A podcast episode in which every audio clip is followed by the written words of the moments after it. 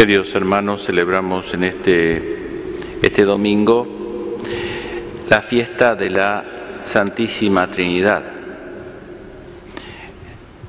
Conocemos el Padre, el Hijo y el Espíritu Santo, ese misterio de Dios que no es alcanzable, a Dios lo podemos conocer como creador, de todas las cosas, como providente por nuestra razón natural a través de las criaturas, pero esta verdad que nos habla del misterio más íntimo de, lo que es Dios, de su, de su, intimidad, de su profundidad, es algo que si Él no lo hubiese revelado, no, se, no lo podríamos conocer de ninguna manera.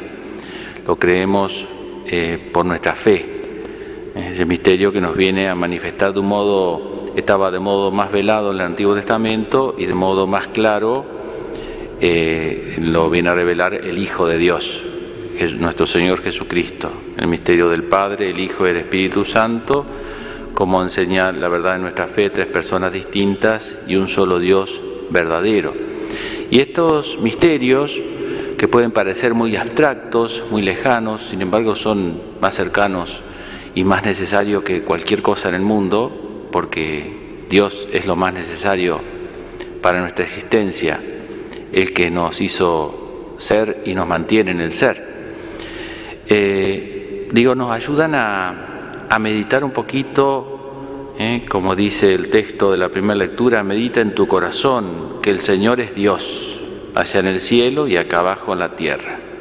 Medita, reflexiona en tu corazón. Estos días por ahí que uno le toca ir al hospital y vuelve y ve toda esta situación, ¿no es cierto? Y las personas que respirar, ¿no es cierto?, que algo tan simple les cuesta, uno valora más lo que es respirar. Y ahí uno se da cuenta que tenemos que dar lo que damos por supuesto muchas veces, lo hacemos de modo semiautomático, es lo que más necesitamos y lo que más tenemos que dar gracias.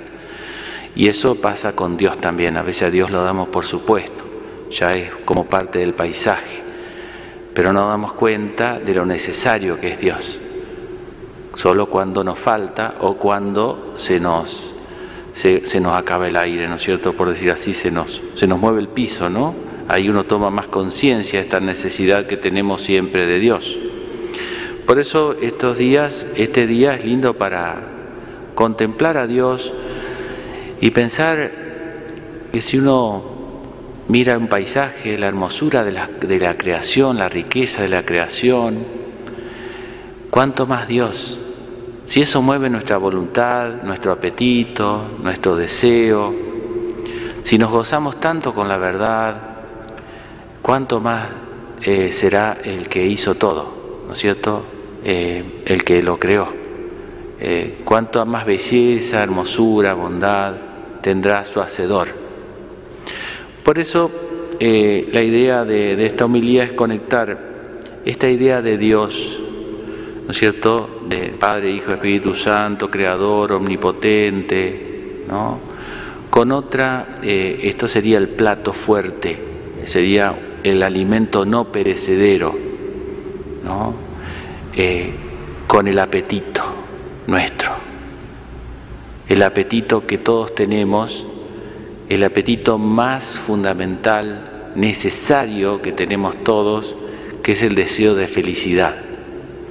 Dice, observa los preceptos, la primera lectura, y los mandamientos que hoy te prescribo, así serás feliz. Así serás feliz. Muchos de nuestros pecados, sobre todo los que cuando los pertinaces, ¿no? es porque uno busca caminos alternativos de felicidad lejos de Dios, ¿no es cierto? O busca una felicidad en las cosas creadas, que tienen su lugar. El goloso busca en eso satisfacer su apetito, pero nunca se llena, ¿eh? nunca disfruta en el fondo, ¿no? Por eso conectar nuestro, nuestra hambre, nuestro deseo de felicidad con este alimento no perecedero. Y eso no se hace intelectualmente, eso se hace vitalmente. Por eso es un trabajo de toda la vida, por eso siempre decimos que estamos en ese proceso de conversión. Decía San Agustín un texto muy lindo en las confesiones, ¿quién eres para mí? Dímelo para que lo escuche. pero dímelo al corazón, no solo digamos conceptualmente, sino dímelo para que me escuche, para que te escuche. Me mandas a amarte y me amenazas con miserias. ¿No es peor la miseria de no amarte? ¿No? Y después en otro lugar dice esa frase hermosa, nos hiciste para ti, por eso nuestro corazón está inquieto hasta que no descanse en ti.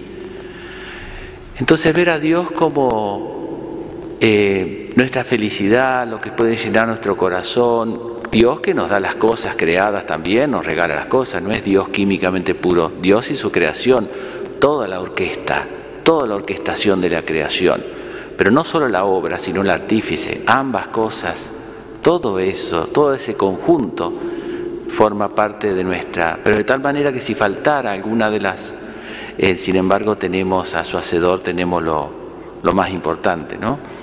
Y, ese deseo entonces de eso es lo que llena nuestro corazón, junto con esa, eh, como dice la segunda lectura, de ver a Dios como un padre. lo hemos dicho tantas veces, ¿no? Que lo que padece nuestro mundo es orfandad y todos necesitamos esa paternidad, ese amor desinteresado, ese amor que se preocupa por nuestro bien, ese amor sacrificado. Bueno, lo encontramos reflejado en un montón de personas y circunstancias, pero su fuente es Dios. Dios es nuestro Padre, que es lo que dice la segunda carta. Bueno, si uno meditara esto vitalmente, entonces la oración, confesarse, venir a misa, bueno, ahora no, se puede, pero cuando se pueda venir a misa, todo eso no, ya no es una obligación, es una necesidad. Es como cuando yo visito a mi madre o mi padre o cuando yo como un asado, bueno, en fin, el que pueda. Pero este, es una necesidad, lo hago con apetito. Por eso cuando esto no sucede, cuando no logramos unir el plato principal con el apetito, empezamos a buscar saciar este apetito insaciable que tenemos, tenemos un corazón, fíjense que en el paraíso terrenal, ¿cómo será de insaciable el corazón humano que tenía todo y andaba ahí? Bueno, por eso fue el pecado original. Bueno, cuando no lo conectamos con Dios, entonces empieza a buscar las cosas, eso nos pasa a todos, ¿no? Empieza a buscar, a, mendigar, o a, a, robar, por decir así, mezquinamente y a pedirle a las criaturas lo que solo Dios nos puede dar. ¿Mm? A veces por no saberle preguntar, por no saber escuchar las necesidades y los deseos más profundos de nuestro corazón, por no saber escuchar los deseos más profundos de nuestro corazón, es que malinterpretamos sus deseos y terminamos haciendo cosas que nos hacen daño o comiendo comida que no, que no nos terminan de saciar, porque no nos detenemos a ver qué es lo que necesitamos, qué es lo que en el fondo deseamos. Y entonces malinterpretamos los deseos de nuestro corazón. Y sucede algo más también, que es que cuando Dios no es nuestra felicidad, eh, digamos, una felicidad que, bueno, entre luces y sombras, como este mundo, con cruces, dificultades, pero ahí está Dios también, eh, empieza a brotar algo en nosotros que, que es la envidia, ¿no es cierto? Que es un gran mal la envidia. Porque la envidia, el envidioso en el fondo, o, o nos brota la envidia, cuando nosotros no somos felices con lo que somos o con lo que hacemos, fundamentalmente felices con eso, brota la envidia del otro, de lo que hace el otro y de lo que es el otro. Y a veces los cristianos podemos tener esta tentación de mirar al mundano que tiene riqueza, salud, dinero y amor, pero no tiene a Dios y envidiar esa postura y no darnos cuenta que si tenemos a Dios tenemos mucho más riqueza Ojalá uno tuviese todo, pero si hay que elegir, la riqueza que nos acompaña siempre es Dios. Y como hemos dicho otras veces también, el que tiene todo, pero no tiene a Dios, en el fondo no posee nada, porque ese todo tener salud, la perdés, tener riqueza, se pierde. En cambio, Dios es el, único bien que llena plenamente nuestro corazón. Y ahí eh, se transforma en dureza, en ese juicio como el juicio del hijo mayor de la parábola que vio venir a su hermano y de envidia por no valorar estar junto al Padre, por no darse cuenta de la dignidad, del honor que era poder estar en la casa del Padre, juzgó con dureza a ese hijo menor. Y es para pensarlo, yo personalmente lo hago, cuando uno ve que se pone muy duro en el juicio en algo, alguna envidia hay, a veces no confesada, alguna envidia hay, ¿no es cierto? Porque a uno le puede dar tristeza, ¿no es cierto?, eh, o dolerse eh, los pecados de los demás y los propios, pero no ira. La ira tiene, eh, es síntoma de otra cosa, ¿no? O la fe se nos transforma en un conjunto de obligaciones, ¿no es cierto?, cuando no descubrimos a Dios como, en lugar de ser un privilegio, es un privilegio poder cumplir los mandamientos, poder creer, poder estar en misa, poder recibir los sacramentos, poder confesarse. Es un privilegio poder rezar, es un privilegio poder tener fe, es un privilegio, no es una obligación. Bueno, dice el texto para terminar que el, Evangelio que Jesús les dijo, vayan por todo el mundo y anuncien el Evangelio, ¿no? Anuncien ¿eh? el Padre, el Hijo el Espíritu Santo si más allá de nuestras miserias personales, ¿no es cierto?